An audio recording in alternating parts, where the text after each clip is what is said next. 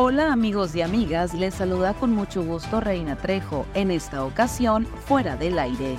Estas son las cinco notas que debes saber antes de salir de casa.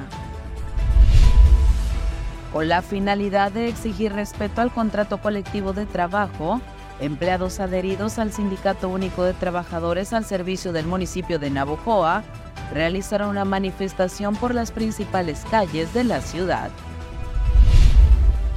La legisladora panista María Teresa Castel propondrá reformas al artículo cuarto de la Constitución mexicana para evitar que mujeres trans compitan en las justas deportivas femeniles. Por su trayectoria de 34 años como docente en la Universidad de Sonora y su labor como divulgador de la ciencia y la tecnología en todos los niveles educativos, la Universidad del Norte de Tamaulipas entregó el doctorado honoris causa a Lamberto Castro Arce, académico e investigador del campus Navojoa.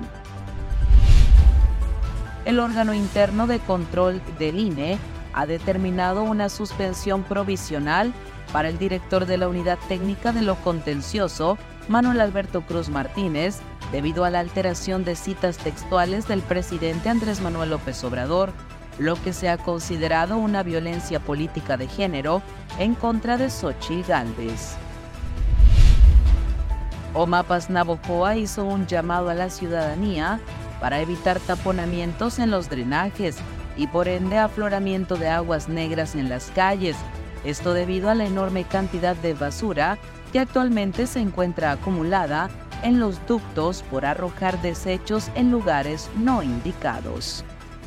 Que tengas un maravilloso día. Para fuera del aire, Reina Trejo.